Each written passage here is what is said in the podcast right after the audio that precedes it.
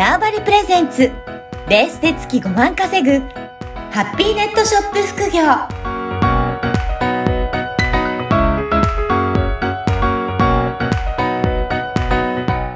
こんにちは、小ラボの岡田です。こんにちは。可能性を広げるネットショップアドバイザーのおじろです。おじろさん、今回もよろしくお願いします。はい。よろしくお願いします。おじろさん、なんと、今回の配信で、ついにこの番組100回を迎えることになりました。うんすごいですね。おめでとうございます100回、100回すごいですよ。ね。ね、1分、1分、1分じゃない、1回あたりがだいたい10 10分分ぐらないので、ですよね。は100回だと何分喋ったんだ ?1000 い。分。1万、1万。うん、計算ができないけど、うん、10分だから1000分です1000ね。分。すごいですすごいでね。そんなによくネタが続いたね。本当にですね。うんいや、今日はね、100回なので、ちょっとひ、あのー記念として、はいどういったテーマでお話ししていきましょうかね。そうですね。あの、ちょうどこのタイミングで、うんあの、まあ、先週というか、まあ、9月の20日に、山形県でちょっと、あの、セミナーを、あの、依頼されたテーマがございまして、うんそれが、あの、自力で自由に自分の価値を生かして仕事を作ろうっていうテーマおになりまーす。いいですね。まさしく、本当うんまあ、その山形のこのテーマでどうですかって言ってくださった方が、はい。あの、まあ、すごく、なんか、ね、あの、いろんなものを読み込んで、あの、提案してくださって、すごいうん。感謝なんですけれども、本当にやっぱこのテーマってす、あの、すごく自分が本当に伝え、人に伝えていきたかったテーマなので、はい。で、やっぱりこの、岡田さん自身も、うん。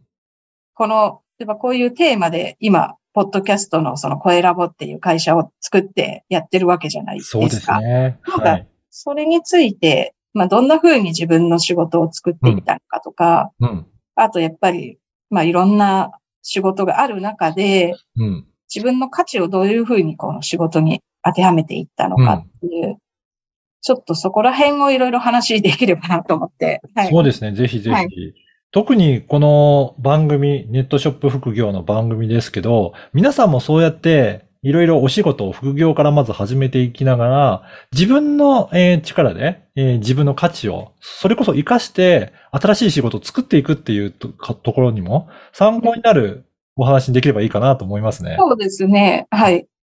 うんそれは思います。はい。ぜひ、おじろさんもね、えっ、と、やっぱりそういった意味だと、自由に自分の価値をなんか活かしていったっていう、そういったところもあると思うんですが、どういったところが、あれですかね、まずありますかね？そうですね。うーんと、なんかね、この自分の価値づくりっていうのが、うん。これイコールブランディングにつながることだと思うんですけど、確かにそうですね。あの、正直これってめちゃめちゃ難しいことだと思います。うん。もう、で、やっぱりその最初はそんなこと考えずにやってて、はい。でもなんか毎回毎回なんか同じ、自分の行動に同じパターンがあるなとか、うん。なぜかここに行ってしまうみたいなところがあって、そこを一回振り返ったんですよ。うん。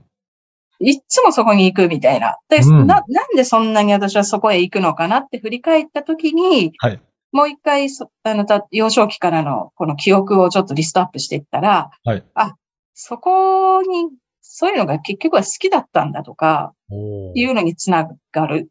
まあなんか今すごい、あの、抽象的に言ってしまったんですけれども、はい。ぐ具体的には、あの、まあ自分の価値を、うんまあ、まあ自分、まあこれは最初からなんか考えてやれる人と、私みたいに行動しながら、え？ってうん。振り返れる、振り返る人と二通りいると思うんですけど、はい。私の場合はまず、んまあ本当にやらざるを得なくって、まあ、た食うためのネットショップみたいなことから始まって、はい。でもなんかやって、まあ、あの、最初の方はちょっと面白かったんですけど、うん。ちょっとするとあんまり面白くなくなってきて、で、どう、で、なんかいつもこう、み、なんか面白くない理由は何だろうとか考えたときに、まあ私がもともと、うんと、ずっと高校生ぐらいの時から好きだったのが歴史、歴史の授業で、はい。で、ゲ、やるゲームとかも、世界中の、なんか港町を回るゲームとか、大航海時代みたいなのとか、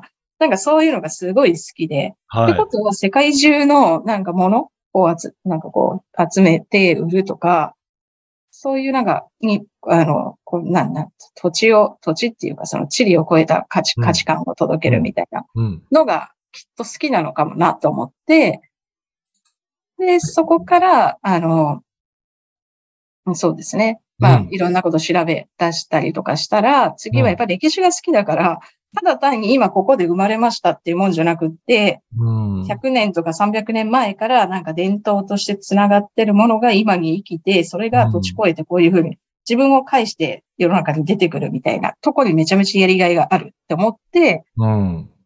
やっぱりそれはやっぱ歴史好きとか。やっぱりそういったね、好きなものとかに繋がっていくと、やっぱり自分の価値っていうのはどんどん活かされていくっていうところそうなんですよね。うん、で、なそうなった時に、なんかやっぱりしっくりくるというか、うん。今までは横流しみたいに中国で1000円、なんかめっちゃ安い、なんかもう、なんだろう、1キロ1000円ぐらいの、はいあのものを仕入れて、100円とかでなんか300円とかで売って、うんいやなんかこのものを売ったらめちゃめちゃそうお金が3倍になるわとかってやってたんだけど、なんかね、面白くない。はい。なんか、こう、何も面白くなくなって、別に。それはありますよね。あのーやっぱりやってて儲かっても、それをずっとやり続けていくのか、面白いのかっていうふうに感じるかどうかって、すごいあるので、自分の価値観っていうところはやっぱりありますよね。あるんですよ。うん。ねそう、なんかそれでお金も、お金稼ぐじゃないですか。だから、う、売れますよ。だってね、うん、うんはい。私がもう。中国の工場をめちゃめちゃ探して、一番安い工場で物仕入れてきたから、それをなんか、でも、儲かるんだけど、うんなんかそういうのって全、なんかね、な、なんていうの、虚しさだけ残って、うんっていうのと、でそうなった時に、この仕事を自分がやる意味ってなんだろうってすごく掘り下げて帰った時に、うん。全く意味がないですよ。そうですよね。やっぱりそういうふうにして、自分何やり、やりたいんだろうって掘り下げることってすごく大切だなと。まあ、最初は何かわからないので、とにかくやってみるってそう言われたらやってみる。そこも大切で、その先になんか見えてくるのはあるかもしれないですね。そうなんですよ。はい。で、まあ、これは本当に最初頭で考えててもしょうがないことがいっぱいあって、はい。やるとわかることと、やって、やりながら進化すれば全然いいなと思っています。うん。私もやっぱり独立した当初は、全部もう本当に自分でやらなきゃ進まないので、全部やってたんですけど、やっぱり好きなのは、チームを作ってマネジメントするっていう部分がうん。私は結構好きなので、将来的には絶対こういったか、あの、チームを作って、いろんな人と協力しながら進めていきたいなっていうのは、なんとなくあったんですけど、徐々に徐々に協力している人、いただける人が集まってきて、その人数が増えてきて、今の仕組みが作れてきたっていうところがありますので、やっぱりその部分は徐々に徐々にそういったやりたい方向、自分の進みたい方向にやっと進めてこれたかなっていうところはありますね。そうなんですよね。うん。なんか、ほんとやんないとわかんないし、わかんないですね。そう、見えないしっていうところがすごく。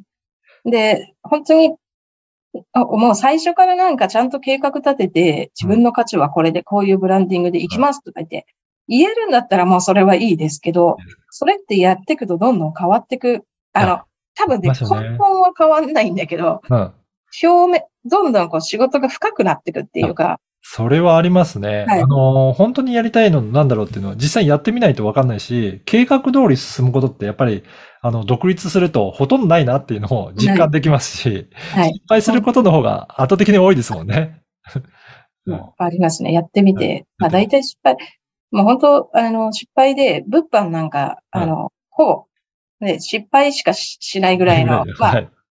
10あって2残ればいいかなぐらいの。いや、本当そうですね。その代わり、挑戦し続けて、何度も何度もやり続けるから、成功する部分がその中から生まれてくるっていうところがあるそうですね。うん。とか、やっぱそこからさらに進化した形で、はいあの、何かが、サービスが生まれたりとか、そうするとその中から自分がこれやりたかったものだっていうのが数多くやっていくうちに見つかったりとかしていきますよね。うん、そうですよね。